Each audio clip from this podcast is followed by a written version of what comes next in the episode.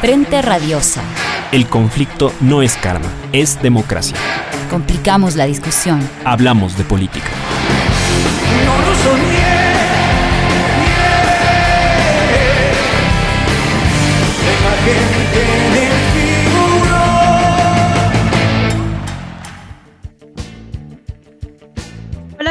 Con todos, bienvenidos nuevamente a Frente Radiosa, un espacio que como saben está comprometido con debatir y agitar la política. Mi nombre es Isabel Díaz y me acompaña en la conducción Yura Serrano. ¿Qué tal Yura? Hola Isabel, así es, saludamos a toda la audiencia de Pichincha Universal a través del dial 95.3 FM y 94.5 para el noroccidente de la provincia de Pichincha, así también para Santo Domingo y parte de las provincias de Esmeraldas y Manabí. Hoy viernes 12 de marzo de 2021 iniciamos Frente Radiosa porque la política no es karma, sino democracia. Hablamos de frente. Les recordamos que esta es una coproducción del Foro de los Comunes y de Registro Aurora. Pueden encontrarnos en nuestras redes sociales, Facebook, Twitter, Instagram, Spotify e iVoox como Frente Radiosa. Hacemos llegar nuestro agradecimiento también, como siempre lo hacemos, a Línea Dura, medio de comunicación digital ubicado en Nueva Jersey, quienes retransmiten este espacio radial para la comunidad migrante en los Estados Unidos. A Ronnie por la coordinación técnica desde los estudios centrales de la radio y a todo el equipo de producción del programa. Así es. Esta tarde aquí en Frente Radiosa conversamos sobre la necesidad y posibilidad de formar un bloque popular y democrático de cara al nuevo ciclo político que se abre con el periodo electoral que todavía está en curso aquí en Ecuador. Para conversar al respecto nos acompañan Silvia Salgado, socialista y actual asambleísta por Imbabura, Virgilio Hernández, parlamentario andino electo por UNES, y María Cecilia Alvarado, feminista y ex viceprefecta de la SUAY. Varios actores y colectivos han coincidido, sobre todo a partir de octubre de 2019, con distintas intensidades y repertorios en la resistencia al ajuste, al autoritarismo y al poco respeto a la vida del régimen actual. Los resultados del 7 de febrero mostraron que las fuerzas políticas que fueron parte de esta resistencia cuentan con amplio apoyo de la población pese a no haber llegado articuladas a la contienda. En la vecina orilla, por el contrario, la amplísima confluencia de actores, eh, desistimiento de candidaturas y alianza formal de partidos de derecha no logró ni de lejos los resultados esperados a nivel presidencial y legislativo. Sin embargo, este fue apenas del primer capítulo. La presidencia y la posibilidad de un giro para Ecuador siguen en juego en medio de condiciones democráticas en evidente riesgo. En atenta lectura, además, al agotamiento de la polarización RC banquero, en reconocimiento de los actores sociales movilizados y de la urgente agenda de protección y ampliación de derechos, es impostergable pensar en la ampliación de un bloque popular. Andrés Arauz, el día mismo de las elecciones, lo llamó bloque socialdemócrata y las dirigencias del movimiento indígena ecuatoriano dejaron sentadas en sus acuerdos y comunicados la posibilidad de articulaciones con consenso interno. A pesar de ello, tanto Pachacuti como la izquierda democrática, incluso antes de conocer quién será el presidente, apuraron un acuerdo legislativo. Yacu Pérez ha mostrado más apego al apoyo de fuerzas del orden que de movimientos sociales para sostener sus impugnaciones y el movimiento indígena campesino de Cotopaxi, primero, y la CONAIE después, han llamado al voto nulo ideológico. En este escenario cabe hacer una profunda reflexión sobre las condiciones reales para que este bloque que favorecería la gobernabilidad, pero que sobre todo debería tener como prioridad la defensa de las condiciones democráticas y la ampliación de las disputas, aquellas que Ecuador vio multiplicarse durante estos cuatro años de total deterioro y que son las que han abierto la posibilidad de que no sigamos, de que sigamos siendo gobernados por la derecha responsable de estas condiciones de deterioro. En ese contexto nos preguntamos entonces, ¿es posible una articulación política y social asentada sobre la resistencia a la política neoliberal del último tiempo que promueva condiciones de recuperación democrática y aseguramiento de condiciones de vida digna para el pueblo? Y de ser así, ¿quiénes deberían confluir y apuntalarlo? ¿Bastarían acuerdos de gobernabilidad entre el Ejecutivo y el Legislativo? De eso y más conversamos hoy en Frente Radiosa. Bienvenidas y bienvenidos. Política de frente, porque la política es cambio y conflicto.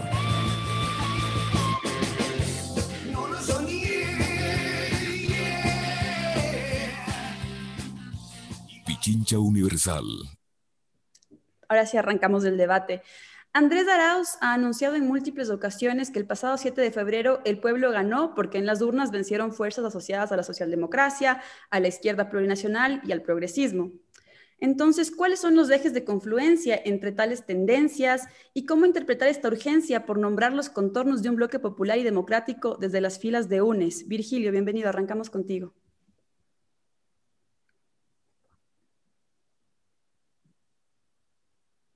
El micrófono. Muy buenas tardes, Isabel, Yura y a Silvia y a, no, le veo a Cecilia, pero creo que sí está también. Eh, un saludo a todas ustedes. Mira, yo creo que hay un elemento que lo planteó claramente Andrés Arauz y es respecto de las posibilidades de generar una unidad nacional para retomarlo en sus palabras, una unidad plurinacional. ¿Quién es el único que tiene posibilidad, capacidad de poder generar esa unidad nacional, esa unidad plurinacional? Es Andrés Arauz. Y es básicamente porque no está cruzado por intereses de grupos oligárquicos, no está cruzado por intereses que ya determinan la actuación de un eh, sujeto político, como es el caso de Guillermo Lazo. Eh, es muy difícil desprender al candidato Guillermo Lazo de sus intereses en el sector financiero. Es muy difícil pensar a Guillermo Lazo por fuera de las determinaciones que plantea el Fondo Monetario Internacional. Es muy difícil pensar a Guillermo Lazo por fuera de las matrices que impone el modelo neoliberal. Y en esa perspectiva, todo, todo aquello que esté en contra de estas determinaciones que de alguna manera ya condicionan a Guillermo Lazo, tiene la posibilidad de generar una gran unidad nacional. Y así lo entiende Andrés Arauz, así lo entiende en este planteamiento de tenemos que construir unidad nacional, unidad plurinacional. Y esto involucra también entender la diversidad de este país, un, país cruzado por diferentes pueblos y nacionalidades, un país cruzado por diferencias regionales, y eso es importantísimo señalar. En el Ecuador somos diferentes, en el Ecuador somos diversos. Si este panel sería seguramente con eh, otros personajes, habría más algarabía, con seguridad. Es decir, este país está cruzado por diversidades regionales que hay que considerarlas. Este país también está cruzado por diferencias sociales, que tiene que ser un objetivo fundamental de la política del próximo gobierno, disminuir esas odiosas desigualdades que se han vuelto a profundizar en estos años. De igual forma, un elemento fundamental de los nuevos tiempos tiene que ser la reactivación productiva. Y si tiene que haber reactivación productiva, requerimos necesariamente un acuerdo con los sectores productivos.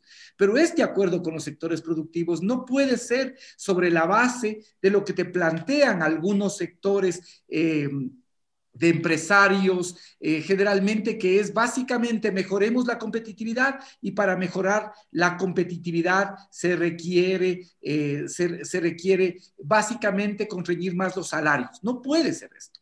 Eh, de igual forma, un proyecto de unidad nacional pasa por un manejo absolutamente responsable de lo que tiene que ver con los recursos naturales, considerando que esos recursos no solo son para disfrute de esta generación, sino también de las futuras. Y de igual manera, pasa por un enfoque de derechos, derechos, ya he señalado, de los pueblos y nacionalidades, derechos de las mujeres, derechos de los jóvenes, derechos de los distintos de los distintos, de los diversos y de las diversas que existen en este país. De tal manera que creo yo que la posibilidad de esta unidad nacional, unidad plurinacional que ha llamado eh, Andrés Arauz, solo la puede generar solo la puede generar el candidato de la Unión por la Esperanza porque tiene las manos libres respecto de otro tipo de ataduras que condicionen su accionar político o su accionar como gobernante, que estoy seguro que así lo será a partir del 11 de abril. Ok, Virgilio, muchas gracias. Silvia, ¿estás de acuerdo con Virgilio? ¿Es Andrés Arauz la única figura en torno a la cual se puede construir un proyecto de unidad plurinacional? Buenas tardes o buenas noches a todos y a todas. yo quería más que contestar con el nombre de quién es la persona, quisiera más bien eh, referirme y aseverar de manera iniciar con mucha frontalidad diciendo que es necesario y es urgente una unidad del, una unidad popular y de los sectores democráticos que pueden hacer eh, justamente posible enfrentar un modelo económico representado por la candidatura de el candidato Lazo.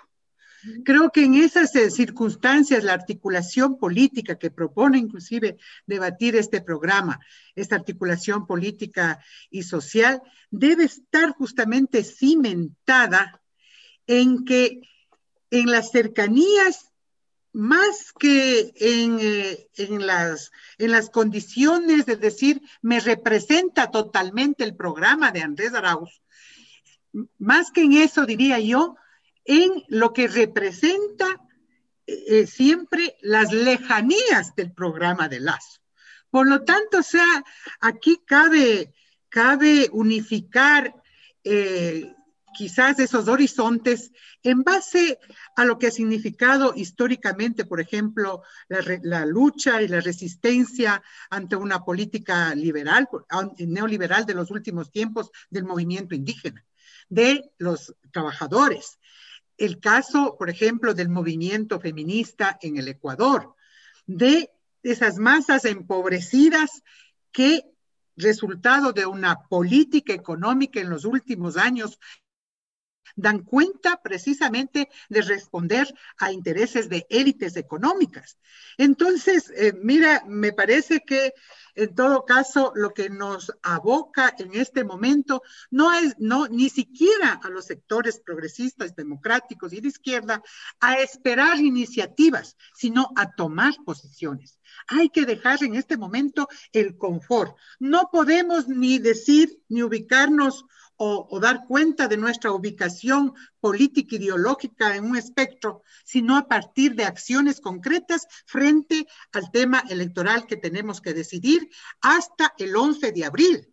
Pero sin quedarnos en el 11 de abril, sino también yendo más allá del 11 de abril, porque no necesitamos simplemente votos para ganar las elecciones, sino votos para gobernar y para revertir muchas de las condiciones que afecta al país y lo que ya ha dicho y que coincido con Virgilio respecto, por ejemplo, de una reactivación productiva, de una recuperación de derechos, pero fundamentalmente de una unidad nacional y de un gran pacto social para enfrentar las nuevas condiciones.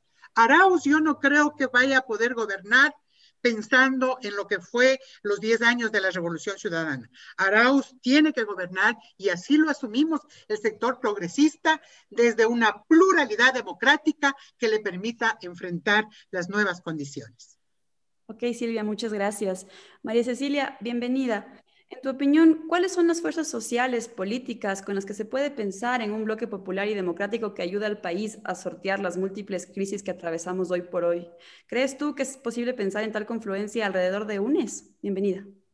Muchas gracias Isabel Yura por la invitación y a todos los que hacen Radio Pichincha Comunicaciones y un saludo muy fraterno a, Virgilio, a Silvia, a quienes eh, les veo a los tiempos, pero eh, las, las redes tienen esa esa, dan esa sensación de cercanía, entonces uno siguiéndolos en Twitter parecería que, que somos panas, que nos vemos todos los días, pero, pero realmente eh, hay, digamos, la política además eh, ha cambiado y nos ha cambiado, creo, a muchos. Yo quisiera eh, contestar tu pregunta, Isabel, primero remarcando algo que tú decías en tu nota introductoria. Tú decías, es, es necesario y es posible armar un bloque de izquierda.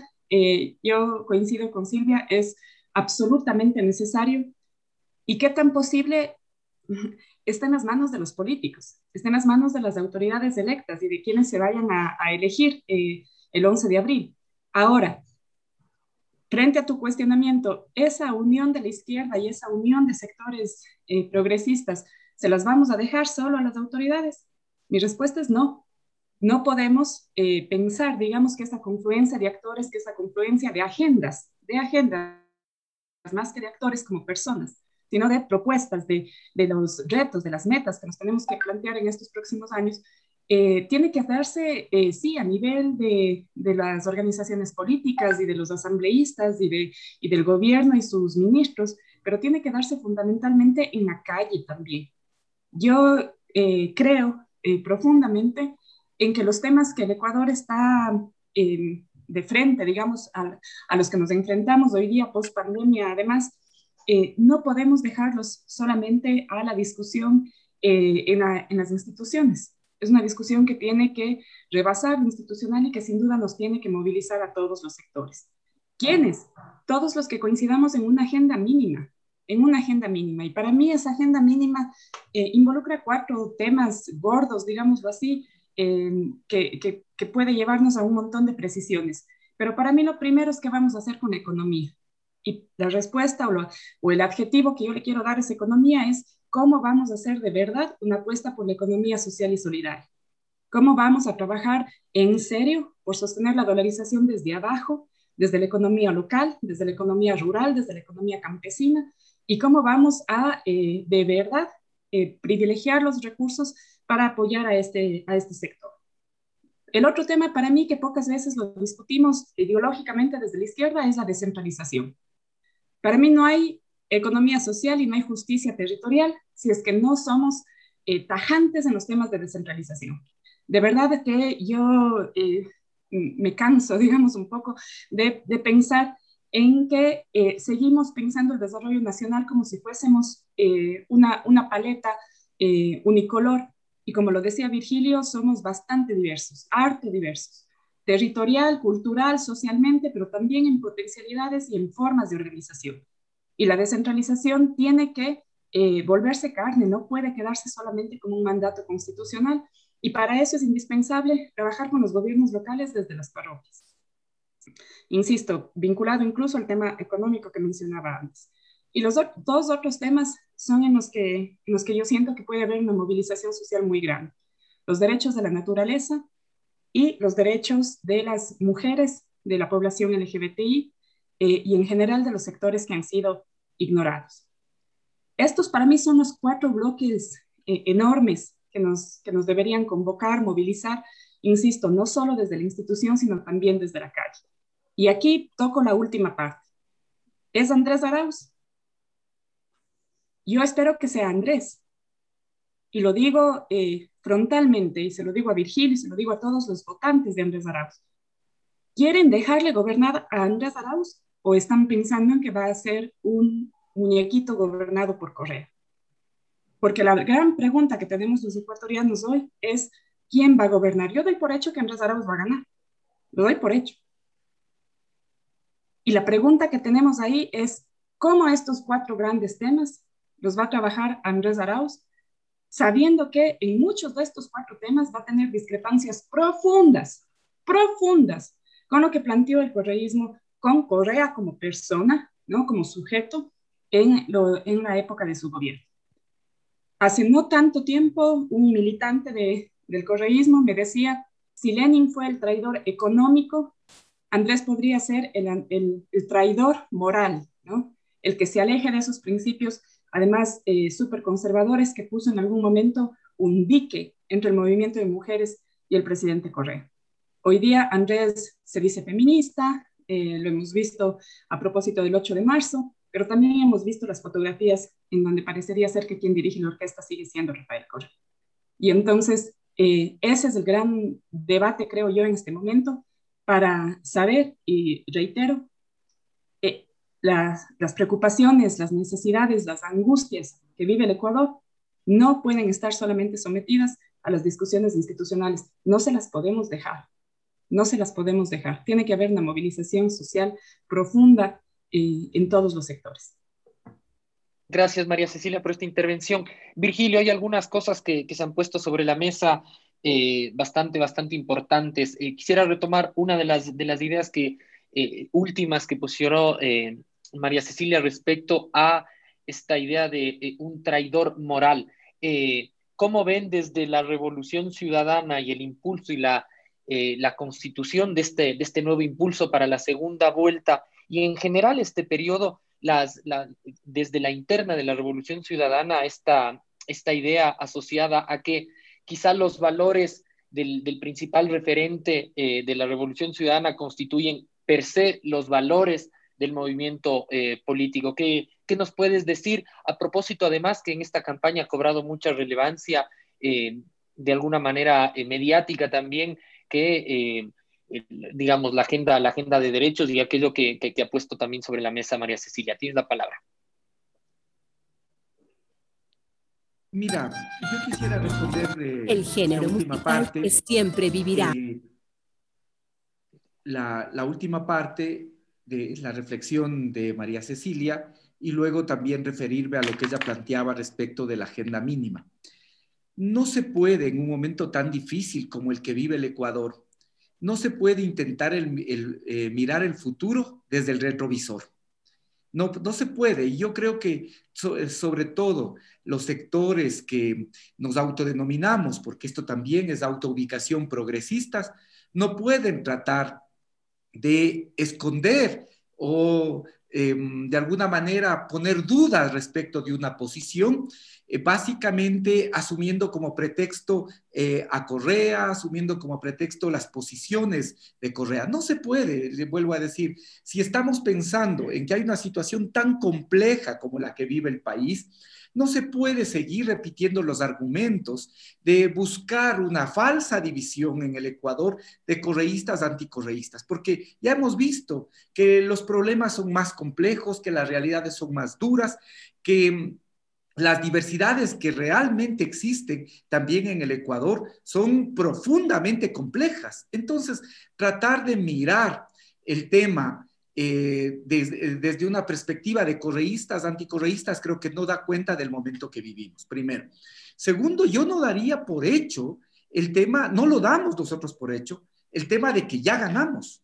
Eso nos puede llevar a una fuerte sensación de inmovilismo e incluso desmovilizadora. Y pensar que a quien enfrentamos es... Eh, eh, ya está derrotado, ¿no? Cuando estamos enfrentando al capital financiero, a quien tiene muchos recursos, a quien puede subordinar a todos los medios de comunicación y puede contratar todas las plataformas y propaganda en todas las plataformas digitales para intentar revertir la situación.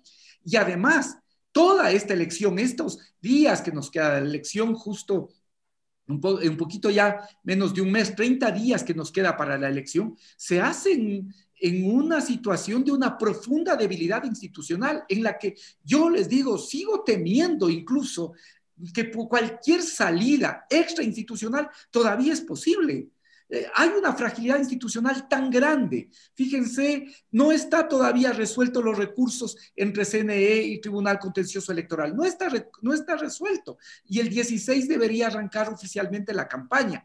Tenemos al mismo tiempo una serie de acciones que no son, no tienen como objetivo la investigación. Lo que está haciendo la fiscalía no tiene como objetivo la investigación, porque si tendrían como objetivo la investigación, no se habrían hecho públicas. Todos sabemos aquí que los procesos de indagación previa son reservados. No tienen por objeto la investigación, tienen por objeto básicamente afectar la campaña y sobre todo dejar la punta de un ovillo que después se puede jalar entonces, hay esto, hay la acción de la Contraloría, hay un país en el que se siente que no hay autoridad y hay mucha inquietud, creo yo, también en torno al tema de la intervención de las Fuerzas Armadas.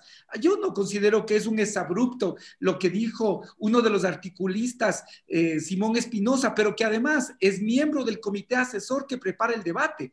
Y no creo que es también una cosa, por más que haya intentado aclarar, que solo se lo dice por decir la réplica que se hace de eso, de, esa, de ese pronunciamiento de Simón Espinosa, ¿no? Hay muchas voces llamando a las Fuerzas Armadas, muchas voces llamando a la intervención de las Fuerzas Armadas, de tal manera que hay un panorama muy complejo en el que se desarrolla esta elección, muy complejo.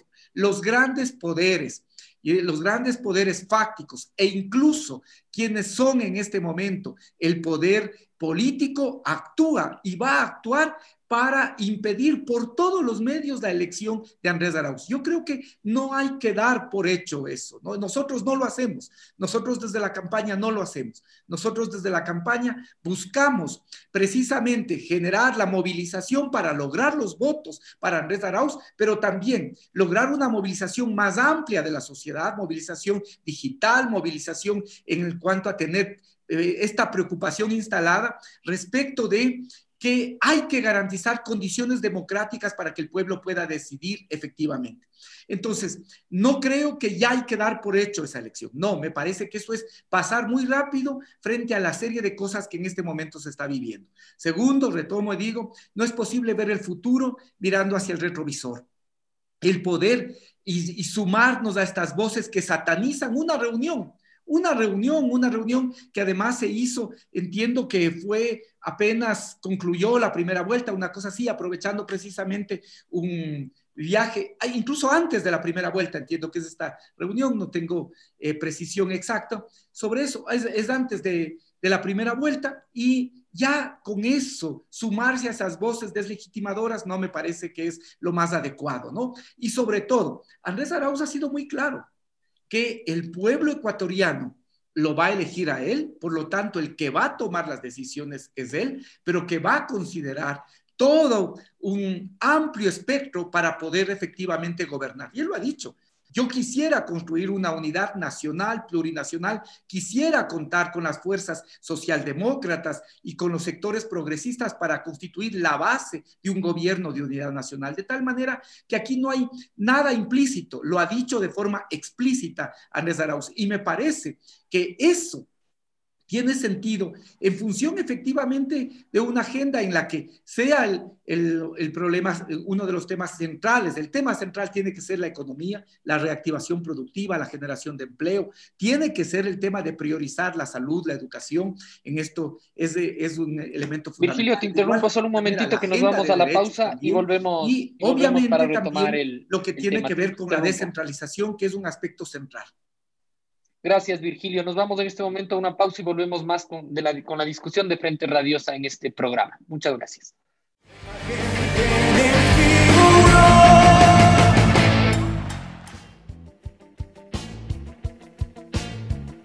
Volvemos con más de Frente Radiosa. Silvia, quisiera eh, empezar este bloque con dos cuestiones que han comentado tanto Virgilio como María Cecilia. Uno, eh, esta idea de eh, cuán digamos, la duda que, que, embarga ciertos sectores políticos en torno a la distancia o autonomía entre Andrés Arauz y, Rafael Correa. Eh, ¿Qué posición tienen los sectores políticos con, los que trabajas, con los que actúas, con los que has, activado esta campaña? Y lo segundo que ha planteado eh, Virgilio en torno a que la victoria no se puede dar por hecha y que eh, como tú bien mencionabas al inicio, no habría que pensarse solo, inclusive en las, en las elecciones hasta el 11 de abril, sino en una cuestión de un bloque más amplio.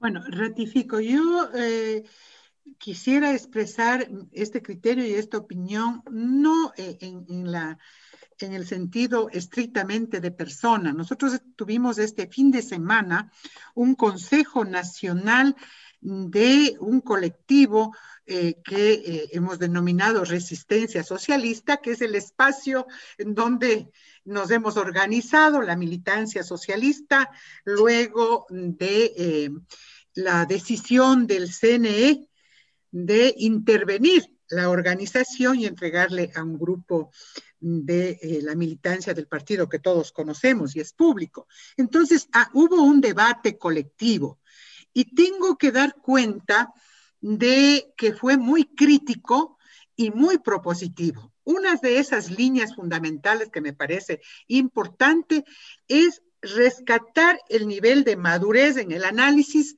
toda vez que Andrés Arauz no debe verse como sujeto individual, sino como el portador precisamente de un proyecto político proyecto político que tiene un antecedente histórico y que obviamente se tiene que esperar. Esperar que esta, eh, que las condiciones en las que este nuevo proyecto político se, se da, tiene que ser realmente ampliado en la posibilidad de eh, renovar su forma de interrelacionarse, especialmente con los actores sociales, porque ha sido justamente una debilidad de la década del gobierno que estuvo al frente Rafael Correa, que a lo mejor puede o no justificarse la desconfianza. Yo no, para, para los socialistas, eh, en esta reflexión colectiva, ese no es el punto central. El punto central da cuenta precisamente de eh, ser conscientes de los momentos en que el progresismo tiene que jugar un rol importante histórico. Y esta rearticulación política y social de los sectores democráticos y progresistas tienen que buscar la forma de incidir en la agenda política de la recuperación de la democracia, de los escenarios de una vida de, una vida de, de, ciudadanos con derechos, de una institucionalidad que garantice realmente una convivencia social y que garantice también esta diversidad y esta pluralidad. Yo creo que ubicar en las agendas una serie de eh, expectativas como las que aquí has señalado, o sea, pasan también no solamente por hacer llamados en, en, la, en el momento electoral a confiar y a dar el voto, sino a incluir desde ya en la agenda, por ejemplo, estos compromisos que pueden hacer posible no lo que ha pasado, y creo que hacía eh, Isabel referencia, a constituir ya un bloque parlamentario sin siquiera eh, debatir ni garantizar que esas agendas precisamente sean las que definan una posición política frente a un régimen. En esas circunstancias, yo sí creo, por ejemplo, que el Estado, la construcción de ese Estado plurinacional como deuda pendiente, temas como la revolución agraria, temas como eh, la, democratización y, y, el reconocimiento especialmente a sectores sociales diversos en la amplitud, o sea, de, la palabra, son los que van a permitir justamente no solamente la credibilidad para el voto, sino el compromiso, como ya se decía, de utilizar ese instrumento fundamental que tiene el pueblo y la democracia después de dar el voto, que es precisamente la exigibilidad desde la movilización, ¿sí? desde la organización, desde el avance en el nivel de conciencia que permita a los poderes constituidos evitar lo que hizo Moreno, precisamente que gane un programa, que apostemos y que demos el voto y que después nos veamos decepcionados. Eso tiene que ser superado y tiene que el pueblo ecuatoriano curarse en sano. La agenda, la agenda para las elecciones y para gobernar es imperioso en este momento. Gracias, gracias Silvia. Eh, importante esta dimensión también eh, institucional que incorporas quizá los, a los elementos que ha planteado María Cecilia antes. Eh, Vamos justamente contigo, María Cecilia. Entre el llamado a un voto nulo ideológico por parte del movimiento indígena que se resolvió hace, unos días y de alguna manera esta apresurada alianza entre Pachacuti con la izquierda democrática en la Asamblea Nacional que se anticipó hace algunos días también, parece claro que al menos desde las dirigencias de estas dos tendencias no hay una voluntad de conformar alianzas más amplias. ¿Cómo afecta esto la posibilidad de sostener y viabilizar agendas de protección y ampliación de derechos en el corto y mediano plazo, por uno, eh, por, por una parte, y de alguna manera bastarán acuerdos de gobernabilidad en el legislativo para hacer frente a estas múltiples crisis que, hemos, que hemos comentado hasta ahora? Yo creo que el Ecuador ventajosamente eh, ha demostrado también en estas elecciones de que mm, Mm, hay un electorado, sobre todo joven, que eh, ha, puesto otros temas en el, en el tapete y que un poco se va cayendo esta lógica de eh, yo te ordeno por quién votar, ¿no? Y entonces estoy esperando a que el gran líder de mi partido me diga por quién votar. del llamado al voto nulo que hace Pachacuti, eh, veremos qué se concreta, ¿no? Y podremos ver si de verdad hay un incremento en el voto nulo o no. Históricamente el voto nulo en el país se ha mantenido eh, en rangos eh, más o menos estables, igual que el ausentismo. Fíjate que pensábamos que la pandemia iba a ser un detonante para el ausentismo y no. No, no, no ha variado. Creo que hay un 1% de diferencia frente al histórico nacional de ausentismo en, en una elección de pandemia. Entonces, creo que eso es una seña importante para decir, más allá de que los actores políticos y los dirigentes de los partidos digan, eh, hay un pueblo que toma las decisiones. Y eso a mí me parece bien importante ponerlo sobre la mesa, porque a la hora de estas preocupaciones sobre si se han hecho alianzas, sobre qué dicen, sobre si están llamando a votar por uno o por otro, em, queda en el círculo de los que estamos aquí y unos poquitos más.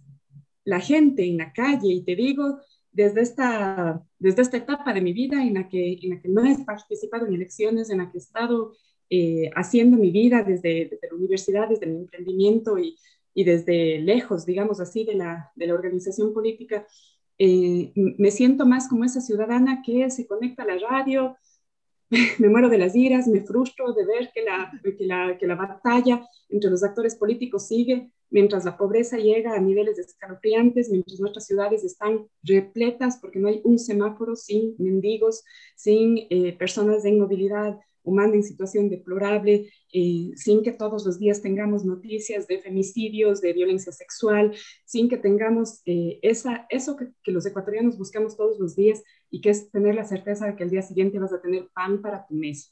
Entonces, la política eh, está bastante, por suerte, está bastante más lejos de los actores políticos. Y entonces a mí no me preocupan estos llamados de los, de los dirigentes porque creo finalmente que la decisión está en manos de los ecuatorianos. Y por eso digo, y, no quiero eh, con esto, mm, digamos, eh, coincido totalmente en la posición que decía Virgilio, todo está por darse, la campaña está por empezar, pero quiero pensar, digamos, que el pronunciamiento de la primera vuelta es un pronunciamiento hermoso en términos ideológicos, ¿no? Y entonces eh, yo le veo muy difícil que esto cambie en, un mes y además, y, coincido también con Virgilio, creo que la gente y los ciudadanos estamos absolutamente hartos de la bronca de correístas anticorreístas. Y entonces, mientras más le metan a correr en la sopa, creo que eh, más lejos se siente de la toma de decisión, sobre todo de, la masa electoral eh, joven en el país. Por eso creo que eh, las cosas están más o menos claras y, por eso mi angustia está en que la gente de UNES entienda que hay cosas que hay que corregir. Y lo digo desde también la cercanía enorme de tener en mi círculo más cercano, en mi familia, fanáticos correístas, pero así a morir, ¿no? Y entonces el fanatismo no nos hace bien a nadie, a nadie. Y el momento que somos incapaces de reconocer los errores, el momento que somos incapaces de cuestionar a nuestros líderes, el momento que somos incapaces de reconocer que hemos tenido problemas de corrupción tremendos en este país, porque la corrupción ni se inauguró con el correísmo, ni se ha terminado con Lenin Moreno y su hijo mayor, al contrario. Y entonces eh, lo que estamos viviendo es esa angustia de saber, bueno, vamos a ser capaces de aprender de los errores, vamos a ser capaces de aprender de lo que la pandemia nos ha reflejado, vamos a ser capaces de plantearnos en serio una agenda para salir de la pobreza. Y yo insisto en los cuatro temas que he planteado, porque para mí los otros, que son eh, vaya, elementales, ¿no es cierto? Tenemos que lograr que la gente se vacune y, reactivar nuestro sistema de salud público. Tenemos que lograr que los guaguas vuelvan a clase, por favor, esto ya es insufrible. Tenemos que lograr eh, tener una agenda de, combate a la corrupción eh, elemental, eh, directa, obvia, ¿no es cierto? No podemos seguir tolerando un estado de corrupción, pero la, la, consecuencia, digamos, cómo vamos a lograr esto, es solamente si somos capaces de plantearnos un, nuevo modelo económico también. Y ahí eh, hay temas en los que el correísmo y, y, la experiencia del anterior gobierno tiene que hacer un mea culpa y, tienes, y el Andrés tiene que ser capaz de identificar cuáles van a ser esas, esas nuevas apuestas. Como decía Virgilio, mirando al futuro. Ok, muchísimas gracias. Discúlpame que te corte, pero para poder dar una ronda más de preguntas. Virgilio, quisiera plantearte dos cuestiones. Por un lado, en aras de este espíritu de ampliación, que de alguna manera también lo ha retomado María Cecilia, ¿cuáles son los pasos que se están dando o se darán desde UNES para eh, ampliar y, generar una amplia posibilidad de, convergencia en torno a este polo más bien democrático, eh, de mínimo, si se quiere, por un lado, y también de paso preguntarte tu opinión sobre esta suerte de repliegue que ha habido desde las vocerías o desde las cabezas de, de fuerzas como, como la izquierda democrática, el propio Pachacutic, em, y tal vez también pensar si es que el voto democrático y por la ampliación de derechos que quizás se reflejó en el amplio caudal que tuvieron estas fuerzas en la primera vuelta, eh, de alguna manera excederá eh, los llamados que ha habido al voto ideológico, por ejemplo, y más bien va a haber un voto en segunda vuelta por la democracia en Ecuador. A ver, mira, Isabel, compañeras del panel, Yura, yo creo que UNES es un gran esfuerzo. Es un gran esfuerzo de eh, dos fuerzas políticas. Espero que solo sea la semilla de lo que podría ser un frente progresista que sea capaz de recoger a otros sectores políticos también y no tenga ya las puertas cerradas. Creo que es un gran esfuerzo de articulación con distintos sectores sociales. Eh, me parece que es un gran esfuerzo, pero creo que no es suficiente. Lo digo claramente. UNES recoge una perspectiva del progresismo, una visión del progresismo, de lo que eh, de alguna forma, con cercanías y distancias, hemos estado cerca de, esto, de este espectro que se llama, el, eh, de este sector que se llama el correísmo. No es suficiente. Si efectivamente ahora el reto que tenemos es ganar las elecciones y después no solo ganar, porque el contexto en el que se desarrolla estas elecciones marca también el futuro gobierno, va a marcar al futuro gobierno, sino es necesario ganar, pero además poder gobernar en los próximos años. Entonces, UNES es un importante esfuerzo, pero no es suficiente hay que buscar trascender lunes y hay que buscar construir la más amplia plataforma eh, progresista en la que con seguridad podremos tener cuatro o cinco puntos de acuerdo, como ha expresado María Cecilia. Yo creo también en que la descentralización es un elemento clave no puede ser que con la pandemia lo que hayamos tenido también, y poco se analiza esto, es una recentralización absoluta, que ni siquiera los recursos que le son asignados por la Constitución y la ley se trasladan a los gobiernos autónomos. Es decir, la recentralización absoluta. Hemos regresado 30 años en materia de descentralización. Entonces, creo yo que hay que pensar que esa plataforma progresista puede tener cuatro, cinco grandes puntos que de acuerdo que sean como la base de esa unidad nacional, plurinacional que ha llamado Andrés, pero que seguramente habrá 10, 15 puntos que haya de disenso.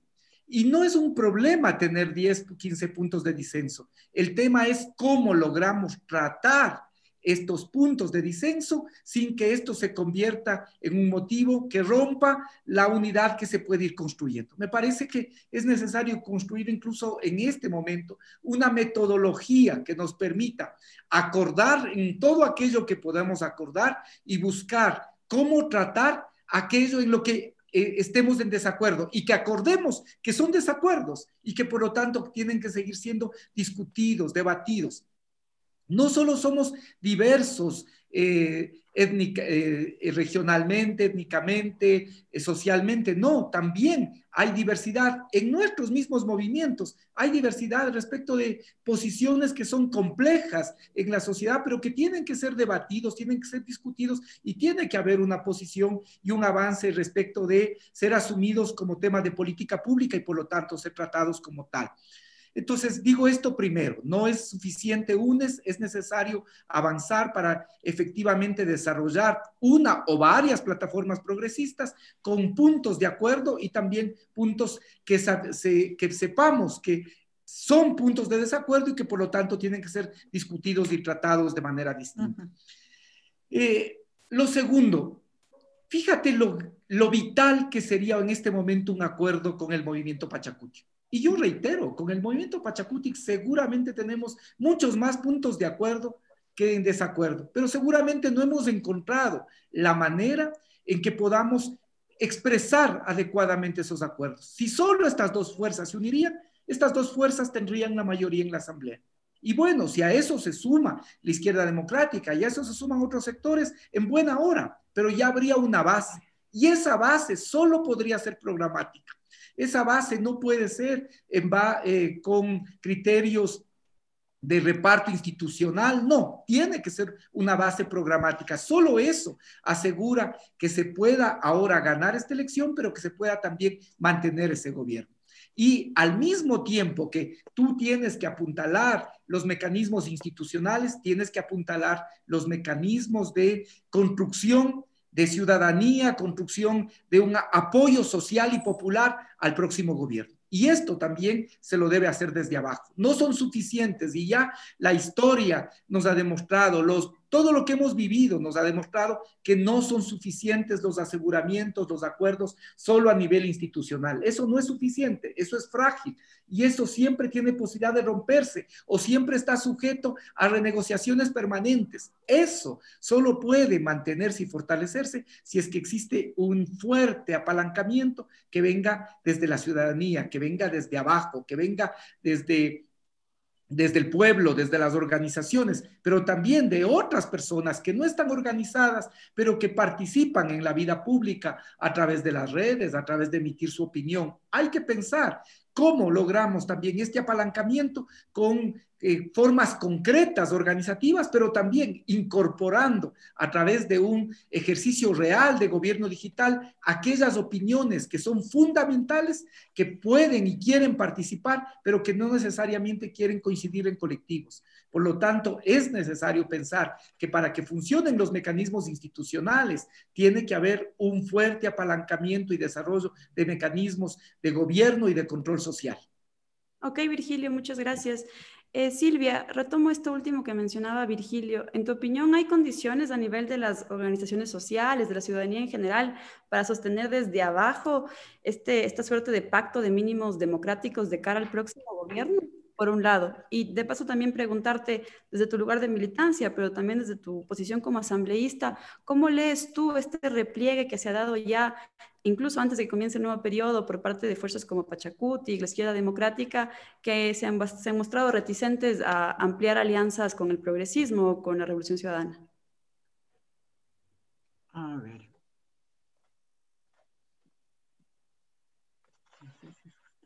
Ah, ya, sí, escuchamos. Isabel, a ver, sobre la, primera pregunta.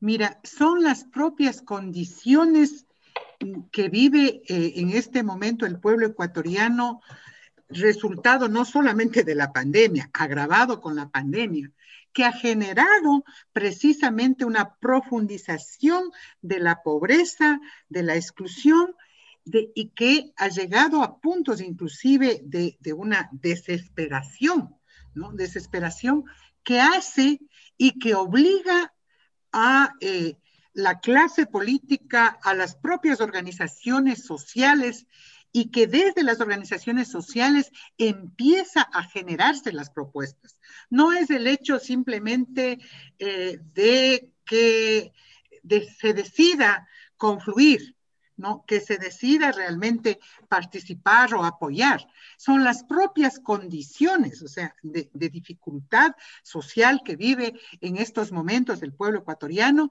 el que hace que tome posesión. Por eso es que eh, no va a depender mucho el endoso del voto respecto de lo que fue los resultados de la primera vuelta o a lo mejor el anuncio público de su candidato o de su referente partidario. Individualmente como sujetos y como organizaciones sociales, eh, se ve obligado realmente a plantear sus demandas y a tomar posiciones. Yo creo que esa es una gran oportunidad para el progresismo. Y cuando digo progresismo, no quiero reducir el tema al sujeto político que auspicia la candidatura de Andrés Arauz. Hablo como tendencia. Y eso es importantísimo no dejarlo pasar, porque son las condiciones, eh, diría yo, objetivas que permitirán inclusive fortalecer este espectro de una tendencia que permita justamente recuperar un estado fallido, ese estado que en este momento se cae a pedazos y que a lo mejor lleguemos el 24 de marzo con alguien que garantice la transición del mando, lastimosamente. Es así. Esa percepción tienen y tenemos los ecuatorianos frente a esta debacle que vivimos en el, país. Por lo tanto, o sea, son las condiciones estandadas y son esos liderazgos que en este momento representa el candidato que por su programa está expresando las, demandas, la desesperación inclusive de este pueblo, el que tienen que ser asumidos con responsabilidad, con compromiso. En la Asamblea, en la Asamblea Nacional no queda otra cosa que contar los días, mi estimada Isabel, porque de hecho sea, eh, estamos frente a una situación en donde no son los intereses del pueblo ecuatoriano que están conectados ni en las decisiones del gobierno ni en las decisiones últimas de, la, de la Asamblea. ¿no? Están conectados otros intereses de élites económicas, de organismos internacionales para dejar afianzando y cerrando sus prebendas. Está lejos, está lejos los problemas de la gente. Entonces, ahí el que venga un gobierno que garantice incluir esas demandas en una agenda, que recomponga esa, ese relacionamiento social y político, que garantice inclusive la construcción de un sujeto colectivo que, que represente, que represente toda esa propuesta social y política, eso es lo pendiente. Y sobre eso tenemos que tener toda la voluntad política para arrimar el hombro y reconstruir un proyecto político, una organización política y también, diría yo, democratizar liderazgos, que es la garantía justamente a veces de evitar eh, el que haya personajes como el que hemos elegido estos últimos cuatro años. Silvia, discúlpame que te corte, le quiero dar un último minuto María Cecilia y preguntarte además específicamente sobre algo, porque en los últimos días hemos visto cómo ciertas figuras aupan la intervención de las fuerzas del orden en las elecciones para supuestamente dotarlas de legitimidad. En tu opinión, ¿cómo podemos canalizar la indignación ciudadana cuando ciertas fuerzas políticas y sus principales voceros, que además fueron candidatos presidenciales con, alto caudal de votación, parecen absolutamente desconectados de las urgencias democráticas que atraviesa el país hoy por hoy? María Cecilia, tienes un minuto. Yo creo que eh, eh, vivimos un momento de gran expectativa. Eh, y lastimosamente, como suele ocurrir, las grandes expectativas de la población se dan en momentos de mayores crisis. Y entonces el reto para, para quien gobierna es eh, titánico, ¿no? Y lo que le tocará al nuevo gobierno es una situación, eh, vaya, realmente de una acrobacia, digamos así, para tratar de satisfacer las grandes expectativas que se tiene y, sacar a flote el país. Eh, ¿Qué sucede en este momento? Yo, honestamente, creo que hemos vivido una etapa de una desinstitucionalización muy grave, Virgilio lo decía. Lo que ha ocurrido con el CNE eh, mm, quizás es, la cereza del pastel para terminar este periodo, ¿no? Pero no nos olvidemos que en el Ecuador el discurso del fraude ha sido una constante y que todo perdedor ha dicho siempre y ha alegado siempre el fraude y siempre lo ha hecho sin pruebas. Entonces no es nada nuevo, no es nada nuevo lo que, lo que estamos viviendo. Quizás lo que sucede es que hoy hemos visto a actores eh, que no lo pensábamos, ¿no? Quizás nunca le vimos al movimiento Pachacutic eh, disputando eh, la segunda vuelta electoral y por eso nos llama un poco la atención. pero creo que también para muchas personas ha sido el momento de desromantizar o desmitificar a ciertas personas, a cierto personaje en particular, y el, y el, poder entender que en todo lado, en todo lado hay gente maravillosa y en todo lado hay gente que, deberíamos eh, evitarle darle más poder. ¿no? Yo termino con lo que empecé. Los retos que, nos enfrentamos como, como país son demasiado complejos y grandes como para dejarlo solo a las autoridades. Y está en nosotros como, como, ciudadanos, como organizaciones, el que podamos llevar esas agendas. Desde el movimiento de mujeres, al que me siento más vinculada, eh, particularmente, mm, no dejaremos que nuestros temas se utilicen solamente como botín electoral, para conseguir unos cuantos votos y que luego se olviden a la hora de concretarlos en leyes. Muchas gracias, María Cecilia. Agradecemos también a Silvia, Virgilio. Ha llegado el final de una nueva edición de Frente Radiosa, porque el conflicto no es karma, sino democracia. Hablamos de frente. Hasta la próxima semana. Una coproducción del Foro de los Comunes, Registro Aurora y Ecuador para Largo. No lo